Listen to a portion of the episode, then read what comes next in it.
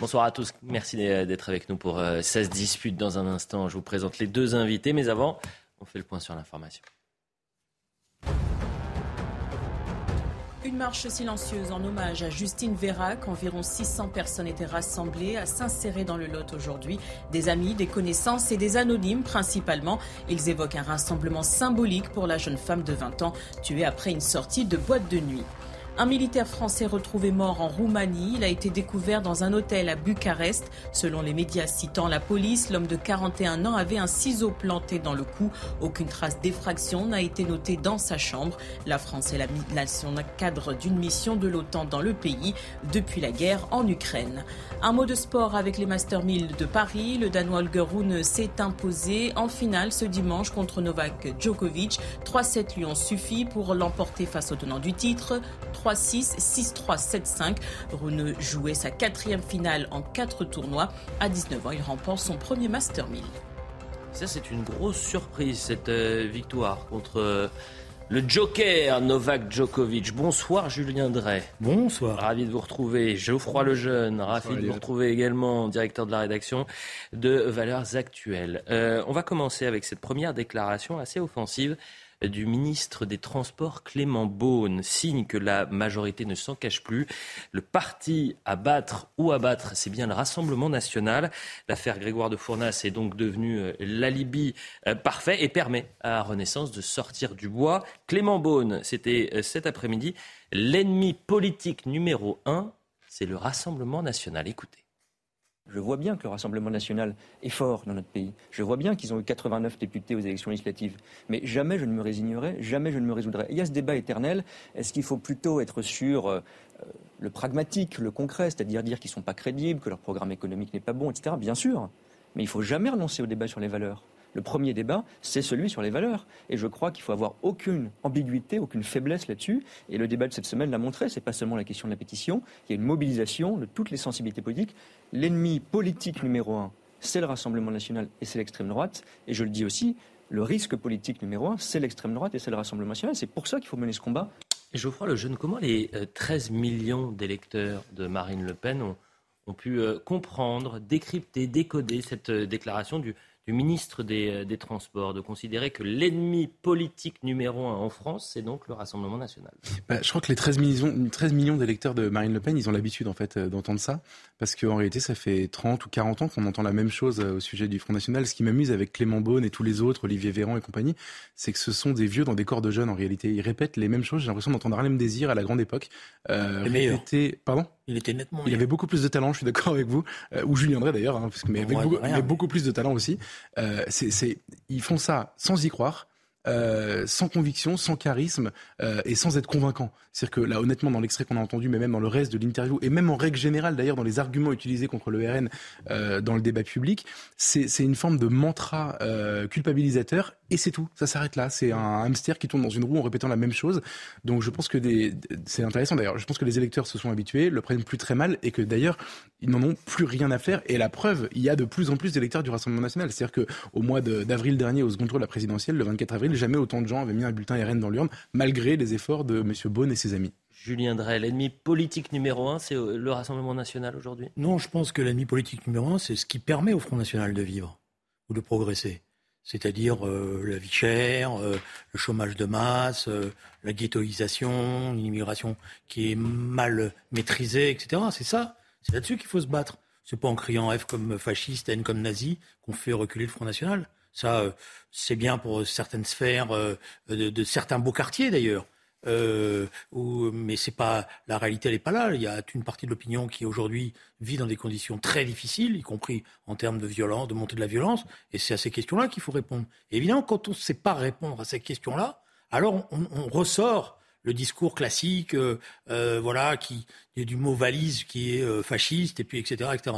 D'ailleurs, c'est intéressant ce qui s'est passé avec la séquence de Clément Bonne. Je suspectais ça, pour être honnête. Quand j'ai regardé, puis j'ai regardé, réfléchi, etc.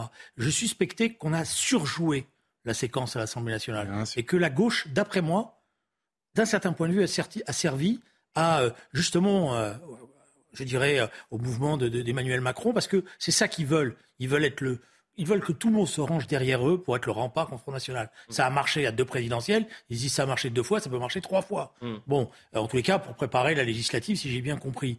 C'est pour ça que je pense qu'on a surjoué les choses. Et il faut faire très attention parce que quand on regarde le bilan de cette histoire de députés, au final, bon, à qui, d'un certain point de vue, euh, ça profite? Pour une part au Front National, parce qu'il permet de dire, voyez bien, on a été victime, et pour une part au gouvernement, la Première ministre qui dit, vous avez vu, on a défendu les valeurs, etc.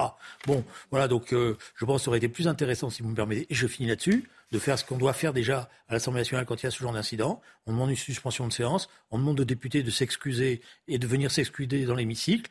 Et ça suffit largement. C'est pas la peine de convoquer toute l'histoire pour ça. Sinon, ben voilà, on arrive à ça. Justement, vous me faites la transition puisqu'on en vient à l'affaire de cette semaine, l'affaire politique, euh, à savoir l'affaire Grégoire de Fournas. Après la sanction à l'Assemblée nationale et l'exclusion temporaire du député, que va-t-il se passer cette semaine? Et pour le Rassemblement national, est-ce qu'ils ont perdu des points avec euh, ce dossier-là? Le vice-président de l'Assemblée nationale, Sébastien Chenu, regrette la dramatisation, on va l'entendre dans un instant, mais avant, euh, c'était Gérald Darmanin ce matin. Et effectivement, dans la forme et dans le fond, c'est un peu le, le même topo que Clément Beaune. Écoutez. Ce que je vais vous dire, c'est qu'il retourne au singulier, qu'il retourne au pluriel en Afrique, s'agissant de femmes et d'enfants qui ont été sauvés de naufrage dans le cas précis de ce bateau, euh, et qui euh, euh, sont potentiellement à l'article de la mort lorsqu'ils attendent un port pour les accueillir. Lui dit avoir fait de la politique. Nous espérons. On vous rapporte simplement pour entendre votre argument, monsieur. Nous espérons qu'ils vont pouvoir être accueillis en Italie et la France prendra sa part c'est ignominieux. Et c'est pour ça d'ailleurs que je combats le Rassemblement national. Et c'est pour ça que ce n'est pas un parti comme les autres. Pour que les choses soient claires, hier, Philippe Ballard était l'invité de, Soir Info Week-end. C'est l'un des députés du Rassemblement national et porte-parole du Rassemblement national. Voilà ce qu'il disait sur le fond euh, du dossier. C'est-à-dire qu'est-ce qu'on fait avec les migrants? Et en quelque sorte, c'est une réponse à Gérald Darmanin. Écoutez. Là, on, parle de quoi? De mafias qui organisent euh, des transferts de pauvres bourgs sur les plages en Tunisie, en Libye, mmh. et ils leur disent allez, vous pouvez monter sur les Zodiacs trouvés, c'est pas grave, il y a des gros bateaux là qui vont aller vous chercher euh, au large. Alors ces gros bateaux, on sait ce qu'ils ont en tête. Ils sont immigrationnistes. Ils récupèrent ces gens, qu'on sauve des gens en pleine mer. Euh, effectivement, il n'y a rien à dire. Qu'est-ce que vous voulez dire à ça? Qu'on les soigne, si nécessaire, oui, très bien. Qu'on les nourrisse, très bien. Mais après, c'est pas la marche avant, c'est la marche arrière, c'est direction le sud. On voit, Jean-François Lejeune, comment cette euh, affaire-là a été euh, reprise par la majorité et par l'extrême gauche, et finalement dénaturant en quelque sorte l'idée politique euh, du Rassemblement national, c'est-à-dire on protège, on sauve, mais ensuite notre ligne politique du Rassemblement national, c'est de dire ces personnes-là, on les renvoie chez eux. Vous avez raison, il y a deux affaires, il y a deux, séquences dans l'affaire, mais moi, les, pour moi, les deux sont scandaleuses.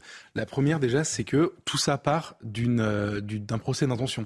C'est-à-dire que que le, député ait parlé au singulier ou au pluriel, on n'en sait rien, personne n'en saura jamais rien. Ça lui appartient. Qu'il ait dit qu'il retourne en Afrique, le député, ou qu'il retourne en Afrique, le bateau, euh, ou les, migrants sur le bateau, on ne saura jamais. Lui a tout de suite dit qu'il parlait du bateau et qu'il parlait des migrants dans le bateau, euh, et personne n'a écouté euh, sa défense. Donc on a monté ce procès. Non, non, bah, personne n'a pris au sérieux. Il dit pas ça. C'est Sébastien Chenu qui est un homme intelligent et qui a compris que fallait euh, transformer le peut-être le, le, singulier en pluriel. mais, voilà. mais il dit pas ça spontanément. Il met un certain temps, puis après il revient. Il demande d'avoir le député. Mais au ah. départ, il n'est pas clair du tout. Non, pardon. Et par ailleurs, on a. Non, non midi euh, après, c'est réglé. Non, non. Excusez-moi 30 secondes.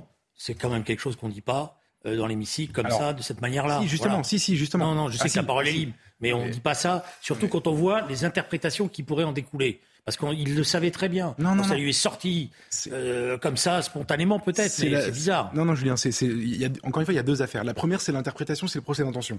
Euh, non, c'est pas un procès d'intention, parce qu'on ne sait pas. Vous le dites vous-même. Bah, non, mais on ne sait pas. On ne saura jamais, mais lui, le député, se défend en disant j'ai jamais voulu dire ça, évidemment. Et il le fait pas euh, quelques heures plus tard, il le fait tout de suite. Non. Il fait ah mais si, c'est extrêmement clair. Moi, je suis sur le plateau. Moi, je suis en plateau le, à CNews chez Pascal Pro le, jeudi soir, euh, le pardon le mercredi soir, euh, ou non, c'est chez Christine Kelly pardon le jeudi soir, et tout de suite on a sa réponse et on peut commenter oui, sa mais parce que tout de suite elle vient parce que Sébastien Chenu qui est là prend la parole tout de suite dans, les, dans le chahut, dit mais non, etc. Mais c'est pas lui qui le fait. En attendant, vous avez vu comme moi, c'est pas le plus important. Vous avez vu comme moi toutes les réactions politiques de la gauche et, du gouvernement tout le week-end, euh, qui eux ont fait comme si ils n'avaient pas pu parler des migrants, mais que du député. C'est-à-dire qu'on a fait comme si il y avait eu un député. On a fait comme s'il y a un député qui avait été insulté en raison de sa couleur de peau dans l'hémicycle pendant tout le week-end, alors que ça n'est pas le cas. Alors que le député. Il y a une ambiguïté. Non, mais il n'y a pas, y a pas si, il y a ambiguïté. Non, mais non. Mais si, il y a ambiguïté. il est interrogé, il, répond, pardon, non, non. Vous, vous créez une ambiguïté parce que vous voulez qu'il y ait une ambiguïté. Parce que la gauche veut qu'il y ait une ambiguïté. parce que le, il y en a propos, excusez-moi, à aucun moment il y en a. Vous pouvez pas, vous dites vous-même, on regardez votre contradiction, vous dites,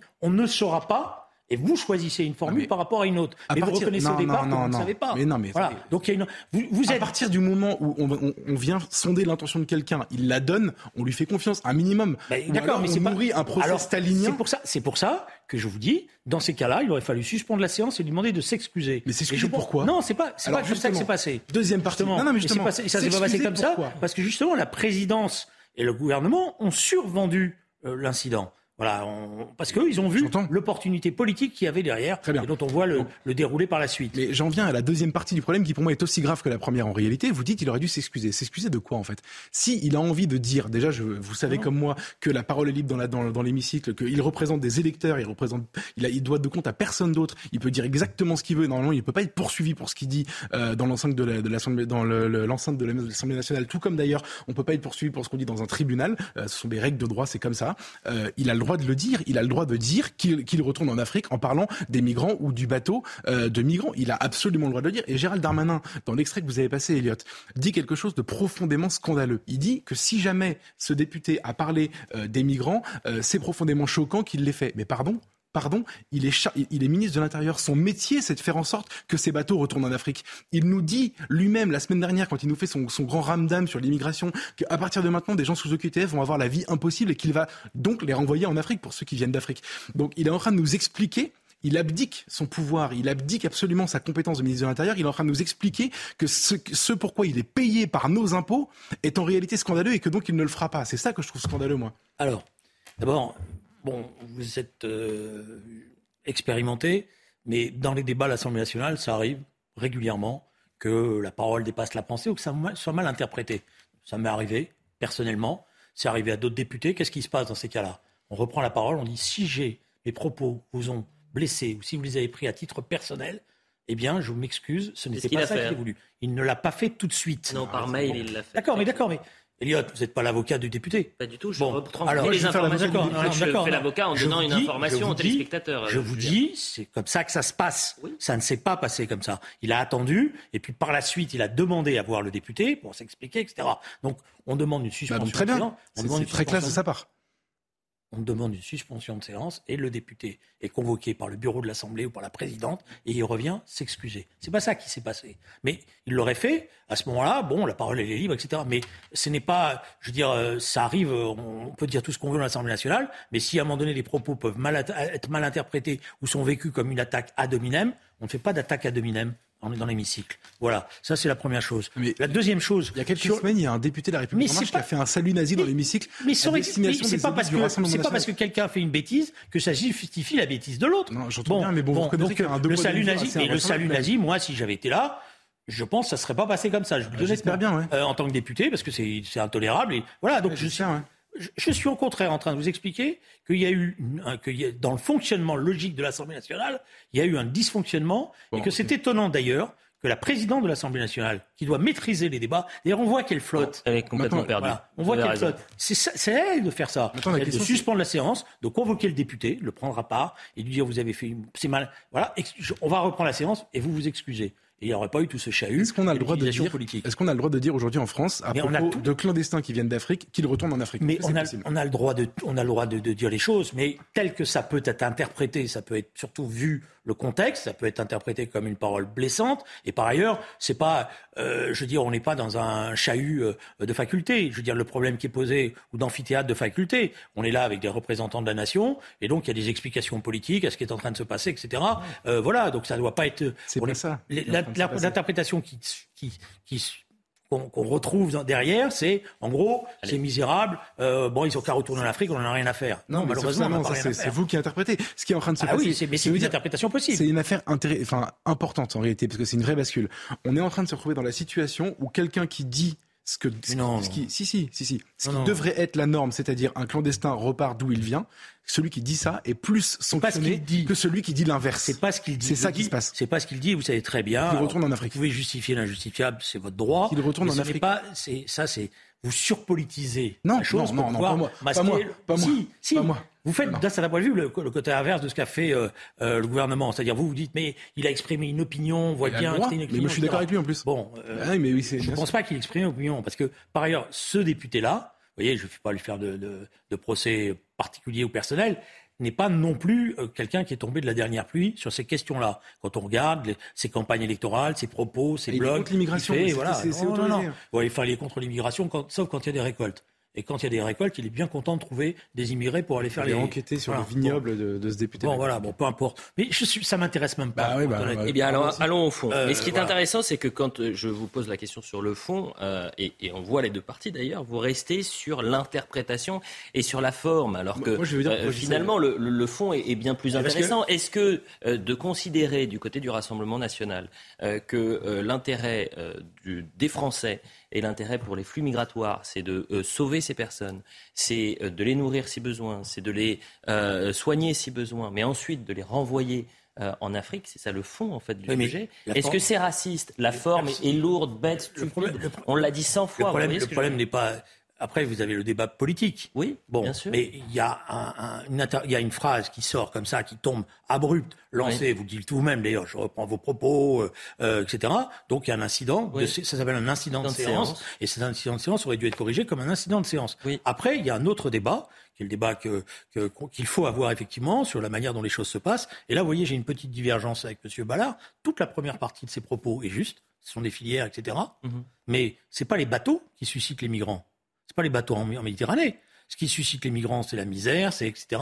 Et ces bateaux-là, ils sont, ils sont là pour éviter. Il y a quand même 1300 depuis le 1er janvier, je vous l'ai dit, 1300, 1300 personnes qui sont mortes. C'est pas des gens qui rigolent. Mhm. Hein voilà. Et le problème qui est posé, c'est que ces filières-là sont assez malignes, justement. Qu'est-ce qu'elles font? Elles mettent les bateaux à la mer. Et après, elles bah appellent. Est-ce que ou elles appellent les trucs, disant voilà, ils vont mourir. Voilà. Donc la question qui est posée, c'est comment les États. Vous en avez parlé, euh, Geoffroy, en, un mot. Sur le fond, vraiment sur le fond. Je peux, juste dire sur, la forme, pourquoi je m'énerve autant sur la forme? Oui, bah, allez-y, bien Désolé. sûr. Désolé, parlez-moi. Mais... Non, non, mais, non, mais, c'est très intéressant et, je vous écoute attentivement. Et c'est fascinant d'ailleurs, je pense que les téléspectateurs pensent la même chose, parce que je suis le premier téléspectateur qui vous écoute. Il y a un, euh, il y a un dialogue de sourds, en fait. Il y a ah, un dialogue de sourds entre les Sur la question de la forme, je parle. je suis pas sûr, je l'écoute. J'aime pas, moi aussi j'écoute. Alors c'est Geoffroy Lejeune le fautif. Vous êtes fautif. Non, j'ai pas dit ça, c'est vous qui Moi j'ai pas dit qu'il y avait un dialogue de sourds. Je trouve évidemment la le fond beaucoup plus intéressant que la forme, mais la forme, dans, ces, dans ce cas, elle est essentielle. Je, je Rappelez-vous, en, deux secondes, au moment où on avait publié dans Valeurs Actuelles la tribune des militaires, la France Insoumise s'est agitée sur le fait qu'elle avait été publiée un 21 avril, ce que même moi j'ignorais, pour expliquer Ah, c'est la date oh. du putsch, donc c'est un putsch. Et on a eu deux semaines de battage médiatique parce que c'était la date publication choisi. En fait, ils sont spécialistes de ça. Ils font ça en permanence. Ils vont chercher à partir de rien, et je dis bien de rien parce que nous, évidemment, on n'avait pas fait exprès. Et ce député, je pense qu'il est absolument sincère. À partir de rien, ils vont polluer notre débat public pour essayer de se refaire la cerise en permanence. Comme on le vit à chaque fois, j'espère qu'à force, on sera vacciné contre ce genre d'opération. Moi, je le suis à titre personnel, mais j'aimerais bien que les gens qui nous écoutent le soient aussi. Et ensuite, sur le fond, sur le fond, pardon, pardon, euh, là où on sera pas d'accord, Julien, c'est que, imaginons, que vous ayez raison sur toute la ligne. Moi, je suis pas d'accord avec vous. C'est s'il n'y avait pas les bateaux des ONG, il y aurait pas non plus les passeurs, ils les iraient pas les larguer dans la mer. Mais imaginons que vous ayez raison. Oh, ils sont capables de le faire. Ils sont capables de le faire. Ce sont des monstres. Vous avez raison. Mais imaginons que vous avez raison sur toute la ligne. À partir du moment où le bateau d'une ONG a secouru des migrants qui étaient en train de se noyer, pourquoi est-ce qu'il faudrait qu'ils viennent accoster en Europe et qu'ils ne retournent pas en Afrique? Pourquoi? Parce que vous savez comment Parce que les pays africains, justement, c'est tout notre problème, ne veulent pas qu'ils reviennent. Mais attendez, mais nous non plus, on veut pas qu'ils viennent. L'Italie voulait pas qu'ils viennent et ils ont quand même accosté. donc, à un moment donné, il faut, faut, savoir. Non, non, mais les pays de, la Libye notamment, c'est tout le train. Tout la Libye ne veut pas, comme l'Algérie d'ailleurs, mais c'est surtout la Libye hein, le problème essentiel euh, aujourd'hui. Et d'abord la Libye avec euh, euh, la décomposition qu'on connaît et dont pour une part nous sommes très bien, c'est leur problème en réalité. On a poussé une guerre qui était stérile. Oui, bien sûr. C'est-à-dire Kadhafi était un dictateur, mais la manière dont on a mené cette guerre sans projet politique, on en voit les conséquences. Bon, donc le problème c'est que les bateaux ils peuvent ils, peuvent pas parce qu'ils peuvent pas accoster. Vous savez qu'en plus maintenant ils ont même embauché les militaires qui sont sur les plages, et si les bateaux reviennent, ils vont tirer sur les bateaux. Mais, Donc, vous savez... il y a un travail, il y a justement toute la question qui est posée aujourd'hui, je, m'excuse de prendre deux minutes de temps, c'est justement de peser sur ces gouvernements, parce que par ailleurs, on a des instruments dans l'aide au développement, dans, un certain nombre de projets, de peser sur ces, documents, ces gouvernements pour qu'ils fassent le travail. Voilà, mais on le fait pas pour l'instant, c'est ça. alors, je suis absolument d'accord sur le fait qu'il faut contraindre. C'est pas peser, c'est contraindre par la force. Bah oui, hein, c'est plus explicite quand même parce que pour l'instant on a essayé de contraindre. On peut pas déclarer la guerre à la Libye. Non, non, enfin, on s'est pas beaucoup gêné par le passé, vous savez. Non, et, euh, et, ensuite, et ensuite, euh, deuxièmement, pardon, mais en fait, si vous m'expliquez que, in fine, ce qui nous empêche euh, de ne, de ne pas accueillir ces gens qui viennent sans, contre notre volonté sur notre sol, c'est la volonté de la Libye ou de l'Algérie. Mais alors dans ce cas-là, allons-y. Évidemment, allons, allons les affronter. On a en effet beaucoup d'arguments à leur opposer. Ah bah, je suis désolé, on vient de leur offrir 8000 visas aux Algériens. Peut-être qu'on peut les reprendre en leur disant que tant qu'ils reprennent pas leur bateau, c'est fini, quoi. Bah, justement, le problème, c'est d'avoir une volonté politique qui soit cohérente dans cette démarche-là. Et c'est ça qu'on voit bien, c'est-à-dire que c'est des, allers-retours permanents sur le sur ce sur C'est-à-dire d'un côté, on dit qu'on va supprimer les visas, on on travaille pas avec les pays qui sont les premiers à nous aider dans cette dans, cette matière-là, on les humilie même. Je pense notamment au Maroc, mmh. Mmh. qui a été traité comme les autres, alors que lui-même, sur l'imam Hussein, par exemple, avait été le premier à dire nous, on est prêt à le reprendre. Voilà. Donc il y a toute une politique. Alors si vous voulez me dire qu'il y a toute une politique diplomatique et donc derrière des enjeux qui sont mal pris en considération, ça, je suis d'accord. Euh, dernière question, euh, puisque là, c'était vraiment l'affaire politique de, la semaine. Qui a le plus perdu dans ce dossier? C'est le Rassemblement national, c'est euh, la majorité, c'est la, la, NUPES? Qui a le plus perdu? Geoffroy Lejeune. Moi, je pense que la NUPES était déjà au fond du trou et que maintenant plus personne n'est dupe. Je pense que c'est le gouvernement. Parce que le gouvernement, en réalité, euh, cette semaine, a avalisé absolument tous euh, les principes de l'agite propre médiatique de la France insoumise. C'est-à-dire que quand ils viennent se succéder, Darmanin, Clément Beaune, etc., pour se mettre à plat ventre devant la propagande de la France insoumise depuis plusieurs jours, je pense que les gens le voient. En réalité, les gens le voient, les gens comprennent qu'ils sont soumis à ces arguments, les gens comprennent qu'ils n'ont absolument aucune capacité à se, se, se hérisser contre, à se, lever contre cette propagande et contre ces, méthodes qui sont devenues insupportables insupportable. Et, euh, et, je pense que le gouvernement se décrédibilise. En fait, ils ont, ils ont tenté la séquence euh, en milieu de semaine, mercredi dernier, de euh, on va régulariser ceux qui travaillent et en même temps on va être très dur avec ceux qu'on va expulser, etc. Le lendemain, il y a une polémique sur un sujet un peu connexe, puisqu'on parlait quand même d'immigration à l'origine. et, et, et, en fait, ils se, ils, se, ils se mettent à genoux. Et en réalité, ça se voit à force. Donc c'est la majorité plus que la NUPES. majorité, NUPES, Rassemblement National, Julien Drey Non, je pense surtout que c'est la politique qui, qui perd. C'est la qualité du débat politique qui perd. Après, comptabilisé par des petites croix en disant cela en plus perdu que les autres, c'est mm. la qualité du débat politique. Mm. D'abord, il y a un débat politique sérieux à voir sur comment on gère les flux migratoires et comment on empêche justement euh, euh, ces, ces, ces, ces, filières qui se mettent en place, etc. Et avec euh, tout ce que ça représente, c'est ça qui est, qui est important. le reste, après, vous savez, vous gagnez un jour, vous perdez un lendemain, ça n'a pas beaucoup d'importance. Moi, je pense que c'est la politique qui perd. il y a des phrases qui restent parfois. Par exemple, Jean-Luc Mélenchon, la police tue, c'est une phrase qui marque. Oui, mais bon, enfin... Et vous savez qu'il a perdu des députés comme avec dans, Comme dans l'actualité actuelle, chaque sujet... en chasse un autre. En chasse un autre. Bon, bah, après, faire les comptabilités, pas... Moi, mais par contre, je voudrais, si vous me permettez, prendre deux secondes. mais vous Moi, je pense qu'il y a effectivement un débat au sein de la gauche, que je connais bien, pour euh, l'avoir euh, d'un certain point de vue alimenté. Il y a comment on lutte contre le Front National et comment on lutte contre ce que représentent les idées du Front National, etc. et tout. Non pas en faisant la... Voilà. Il y a deux manières. Déjà en l'appelant le Front National. Voilà, oui, au Rassemblement National. Euh, mais comme il change de... Moi, je savais...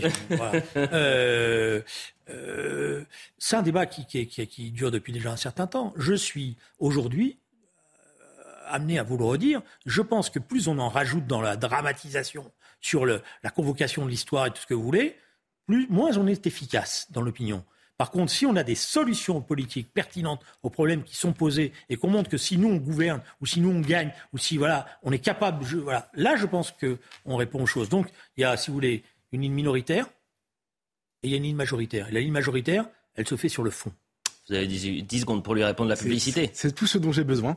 Euh, je vais vous donner un conseil de, de mec de droite, c'est que le Front National a baissé une fois dans ce pays. C'est arrivé en 2007 avec Nicolas Sarkozy qui a repris en fait ses idées. Après, il a, en cinq ans après, il était encore plus fort que jamais. Mais oui, parce qu'il a, il a, trahi, parce qu'il a trahi une partie de ses promesses. Mais quand il a repris les idées et qu'il a dit moi je vais le faire quand je serai au pouvoir, étonnamment le FN est passé à 10%. La publicité. Oui, bon, enfin. Des solutions, des solutions, on va en parler juste après. Mais avant de parler des solutions, on va parler de 10 solutions, si vous me permettez. La publicité, on revient dans un instant. Quasiment 19h30 sur CNews, c'est un plaisir de vous retrouver pour la deuxième mi-temps de 16 disputes. Toujours avec Geoffroy Lejeune et Julien Drey. On voulait parler des solutions politiques. C'est Julien Drey qui voulait parler des solutions politiques. Mais avant de parler des solutions, on va parler de dissolution. Euh, apparemment, la dissolution, ça arrive bientôt, peut-être plus vite que prévu. Faites la moue, vous dites euh, Julien Drey, non, c'est pas sûr. Bien, on va en parler dans un instant, mais avant, on fait un point sur l'information. Première rencontre entre Emmanuel Macron et Rishi Sunak. Elle est prévue demain en marge de la COP27 en Égypte. Le président français s'est entretenu avec le nouveau Premier ministre britannique fin octobre. La coopération contre les traversées illégales de la Manche avait été évoquée. Laissez de côté vos intérêts personnels, regardez le pays et mettez-vous d'accord. Le pape François a lancé un appel aux politiciens libanais. Le souverain pontife s'est exprimé après une visite dans cet État. Il évoque un pays généreux mais en souffrance où 80% de la population vit sous le seuil de pauvreté. 10 morts et 77 blessés ce dimanche en Syrie. Des bombardements du régime de Damas ont eu lieu dans le nord-ouest du pays. Plus de 30 roquettes ont frappé des camps de déplacés provisoires. La région abrite 3 millions de personnes, dont environ la moitié sont déplacés. Faible d'une majorité relative à l'Assemblée, Emmanuel Macron et ses troupes sont dans les starting blocks pour euh, repartir en campagne. Dissoudre l'Assemblée, c'est le coup de poker auquel se prépare Renaissance. Augustin Donadieu nous explique tout et on en parle juste après.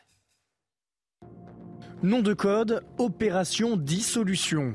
Protocole, rétro-planning détaillé. Dans les couloirs de l'Elysée, tout semble prêt pour convoquer de nouvelles élections législatives. La question n'est plus de savoir s'il y aura dissolution, mais quand.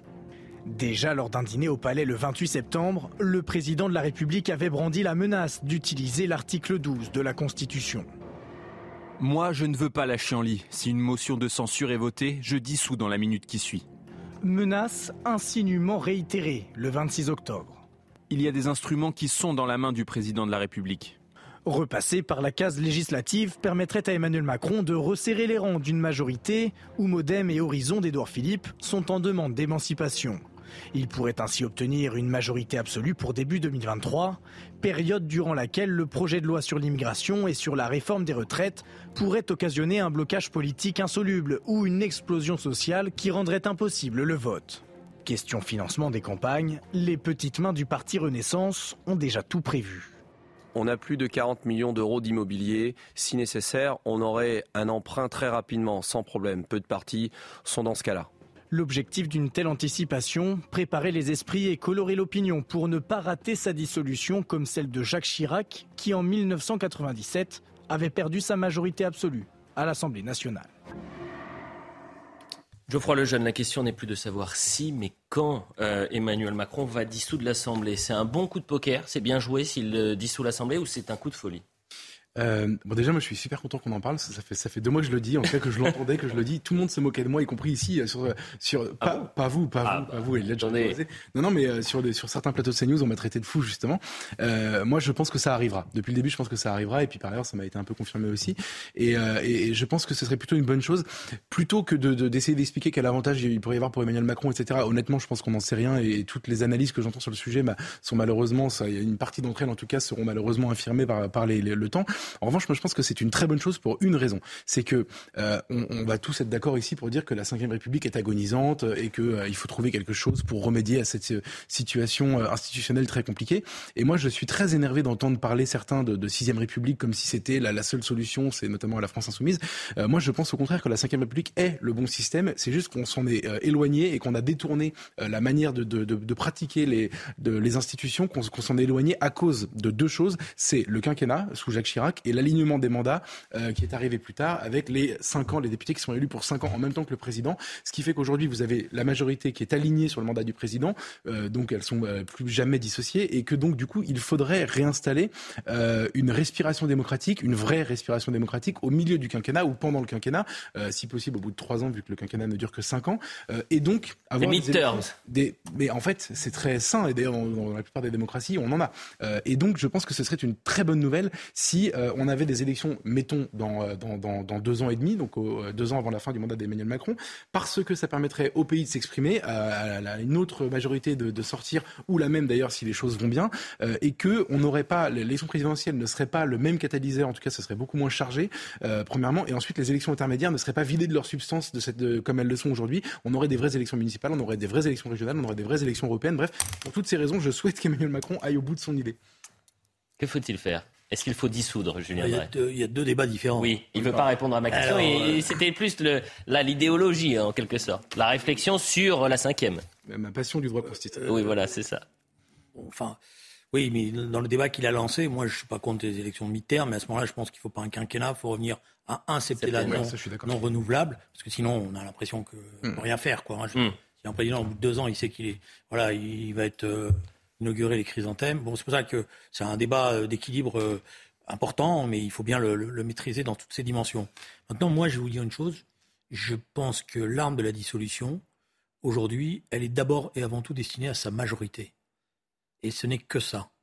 Parce qu'il sent qu'il y a des tiraillements de plus en plus. Il a des problèmes dans l'hémicycle. Il n'arrive pas à avoir de majorité. Ses députés traînent, les pieds. Euh, hmm. Il est euh, sans arrêt en train de s'en prendre aux uns aux autres. Les relations ne sont plus aussi bonnes qu'elles l'étaient auparavant au sein même de sa majorité entre M. Bayrou euh, voilà, et, d'autres qui, ont été battus et qui en veuillent. Je pense notamment à ce que M. Ferrand Castaner. Donc je pense que l'arme de la dissolution, l'agitation autour de la dissolution, elle n'est pas, pas destinée au pays, elle est destinée par rapport à sa majorité en leur disant attention, hein, peux dissoudre. Puis si je dissous, ça va aller mal pour vous. Hmm. Bon.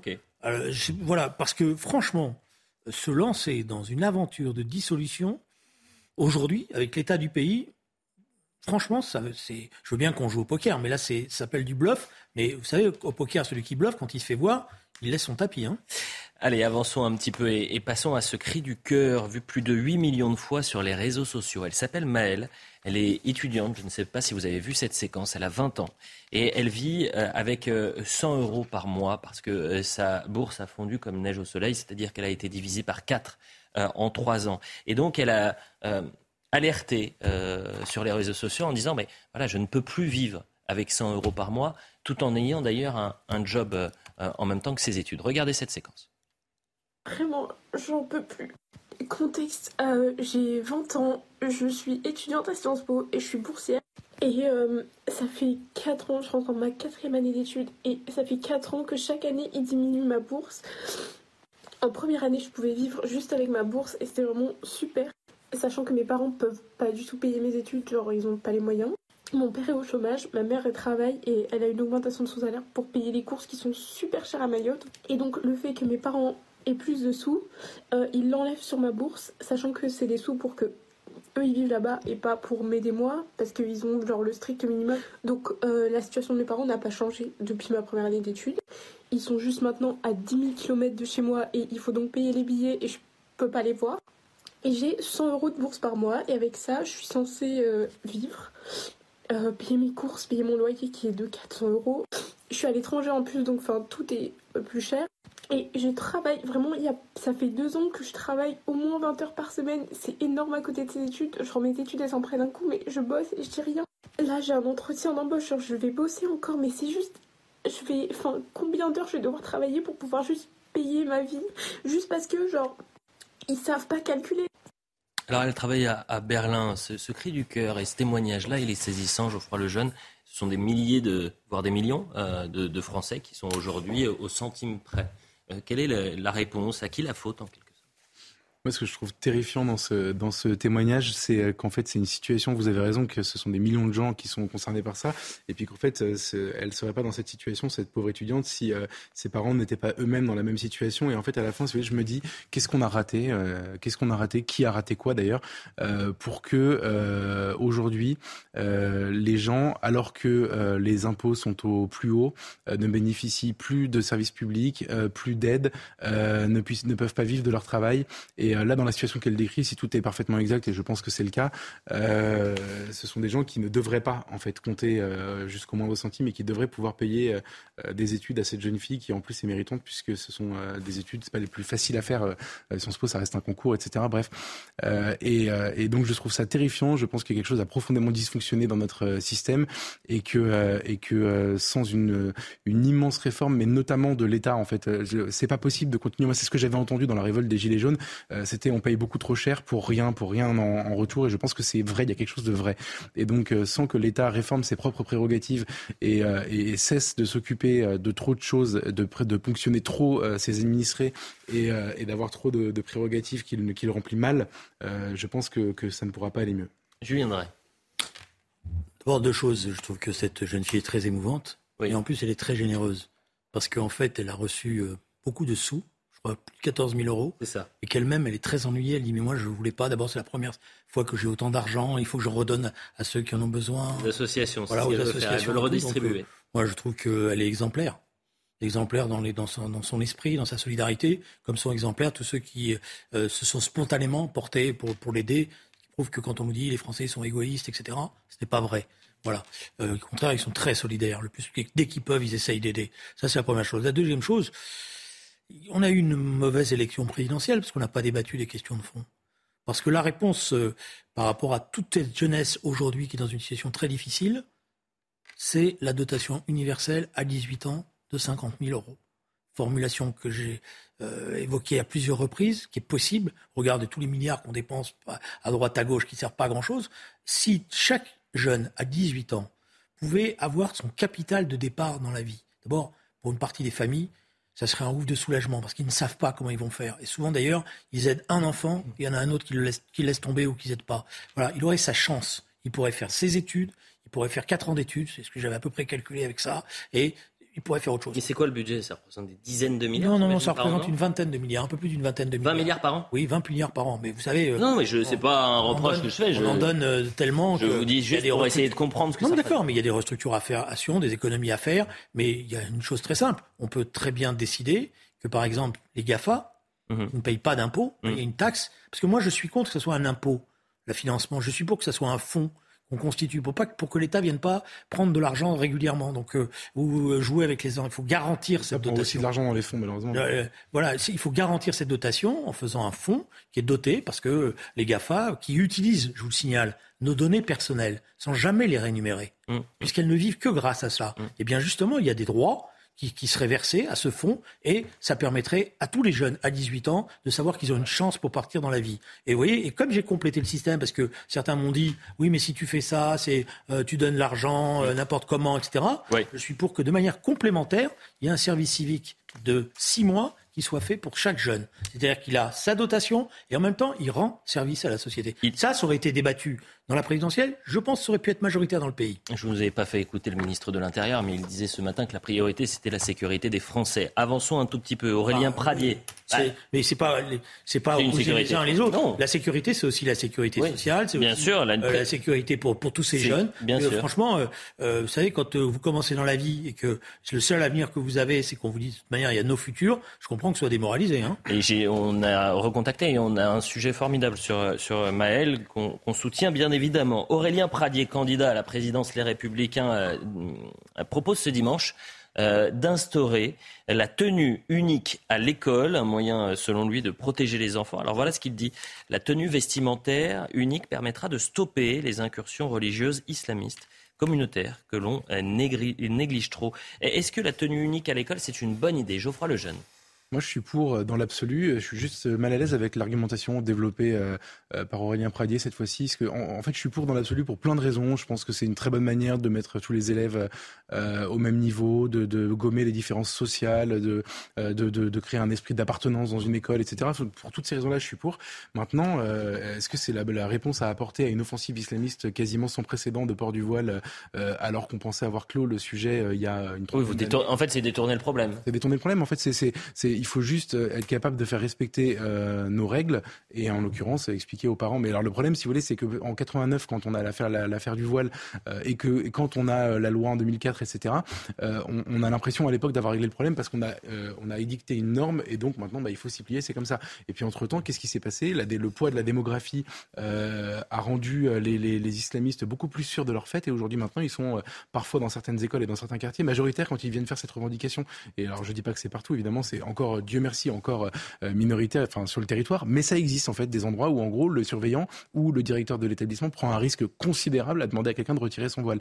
Donc euh, c'est ce problème-là qu'il faut traiter et pas tellement la question de l'uniforme, même si je suis pour dans l'absolu. C'est détourner le problème, je viendrai.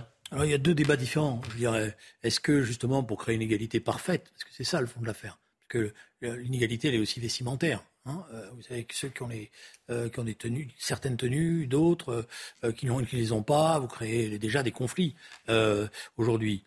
Il y a un laisser-aller vestimentaire. C'est clair, beaucoup de professeurs le disent ces dernières années. Avant, bon, je veux dire, si vous étiez euh, pas mal habillé, mais habillé de manière totalement débraillée, euh, moi, c'est comme ça qu'en tous les cas, mes, mes enseignants euh, me faisaient remarquer et, et, me disaient, on vient pas avec des, des sweatshirts n'importe comment, avec des, des, voilà. Bon, il y a un laisser-aller vestimentaire. Est-ce que l'idée de faire un uniforme, parce qu'il pas faire les blouses, mais de faire un uniforme qui redonne un sens à l'égalité sociale, c'est un débat qu'il faut avoir. Il faut avoir y compris avec les jeunes aussi qui vont être concernés par ça, pas leur imposer ça de manière brutale, mais c'est un débat qui a c'est un débat qui est sérieux. On impose pour une fois quelque chose. Non, mais je veux dire, c'est un débat qui est sérieux, voilà, euh, que j'accepte.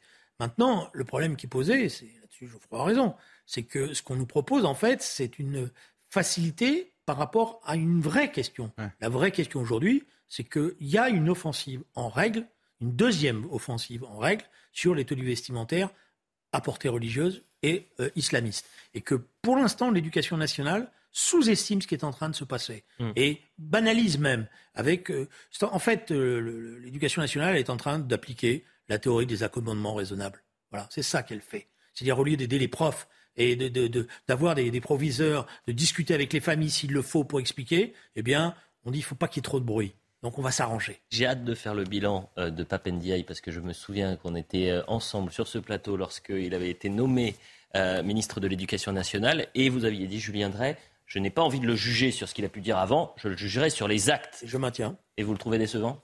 Bah, Pour l'instant, je ne vais pas apporter un jugement définitif parce que euh, on est quand même qu'au début de la rentrée. Voilà, mais je n'ai pas, pas le sentiment une impulsion nouvelle à la tête du ministre du ministère de l'Éducation nationale. Euh, il avait des a priori sympathiques euh, par rapport à toute une partie de la gauche qui disait vous allez voir, etc. Mm. Mais par exemple, sur cette question, je ne l'ai pas encore entendu parler avec fermeté et donner des instruments nouveaux. Parce que moi, ce que me racontent les, les professeurs, c'est que pour l'instant, la plupart du temps, on les laisse tout seuls encore. La COP 27, la COP 27 s'est ouverte ce dimanche en Égypte, à Sharm el-Sheikh, euh, en, Égypte, je le disais, avec l'ambition de redonner un nouveau souffle à une lutte contre le réchauffement climatique. Et cette ambition, c'est à l'échelle mondiale. On a du mal à comprendre à quoi ça sert. 200 pays seront représentés pour les deux prochaines semaines. Demain, Emmanuel Macron va rencontrer d'ailleurs pour la première fois le Premier ministre britannique Richie Sunak, le chef de l'État, qui a interpellé, regardez cette séquence sur les réseaux sociaux, euh, et notamment sur Twitter, en disant vous pouvez poser toutes les questions euh, à l'occasion de cette COP27. Regardez la, séquence. Pourquoi faut-il attendre la catastrophe pour agir et pourquoi ne pas déclarer l'état d'urgence écologique?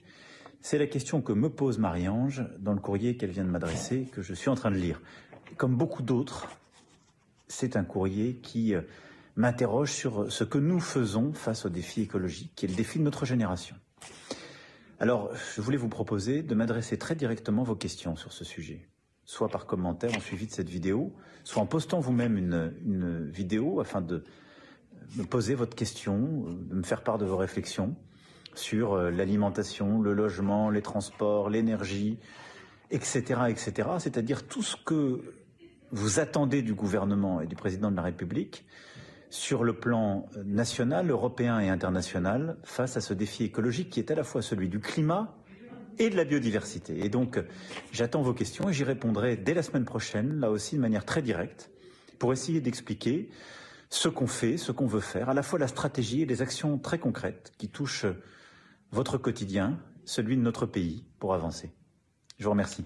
Julien Drey, vous êtes convaincu par cette nouvelle COP27, convaincu par le président de la République Non, Par la COP, je pense qu'il y a besoin d'une coordination internationale. Je sais que ces grands raouts-là sont discutables. Hmm. En finalité, la COP de Paris avait été un succès. Malheureusement, elle n'a pas été appliquée. Bon, donc la question qui va se poser, c'est. Donc c'est un échec.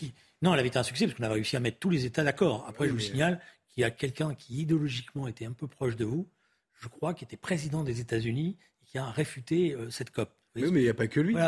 Mais c'est quand même lui qui comptait beaucoup. parce que les États-Unis, c'est quand même la, la, première puissance euh, économique mondiale, etc. Tous autour de la table, ils ont signé un accord que personne n'a respecté. Non, qui après, il n'a pas, qui a été respecté quand il a été signé, mais qui après a été dénoncé par M. Trump, qui a ouvert la voie pour que tout le monde derrière dise, bah, puisque l'Amérique le fait pas, nous on va pas le faire non plus. C'est ça. Voilà. Donc bah, ça, c'est au hasard, par exemple, la France. Bon, mais, mais ah, la France l'a pas respecté non plus. Non, la France, c'était, c'est un des pays qu'il faut être honnête quels que sont les gouvernements, est le plus motivé, même si c'est c'est pas encore assez, même c'est voilà par rapport à des puissances industrielles comme la Chine, par exemple, euh, qui n'en a rien à faire de, tout ça.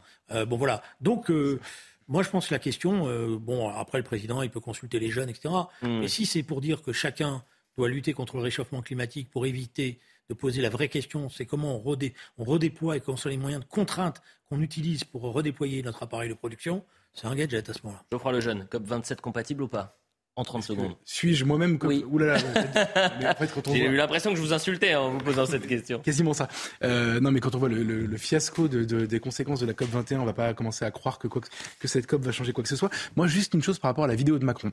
Euh, ça m'amuse, ça m'amuse parce qu'en réalité, euh, il reprend les mots urgence climatique, biodiversité. En fait, c'est une guerre idéologique. Cette question d'écologie, euh, c'est une guerre idéologique. Si vous reprenez les mots de l'adversaire, c'est-à-dire que les mots de l'extrême gauche ou des écologistes type Sandrine Rousseau, etc., qui, qui, qui passent leur vie à insulter Macron. Il reprend leurs mots, donc il ne mène pas le combat idéologique pour expliquer ce que c'est le vrai, quels sont les vrais enjeux, pourquoi il ne faut pas reprendre ce genre de, de, de, de, catastrophisme ambiant, etc.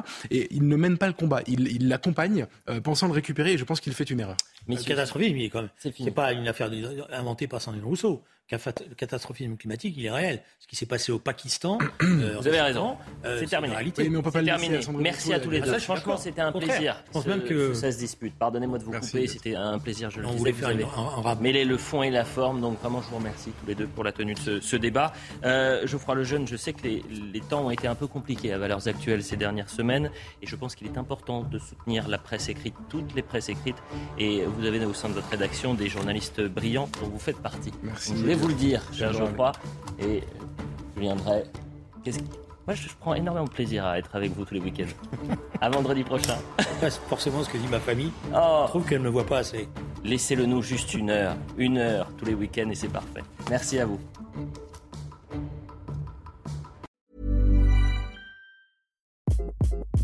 Hi, this is Craig Robinson from Ways to Win, and support for this podcast comes from Invesco QQQ the official ETF of the NCAA. Invesco QQQ is proud to sponsor this episode and even prouder to provide access to innovation for the last 25 years. Basketball has had innovations over the years too. We're seeing the game played in new ways every day. Learn more at Invesco.com slash QQQ. Let's rethink possibility. Invesco Distributors, Inc.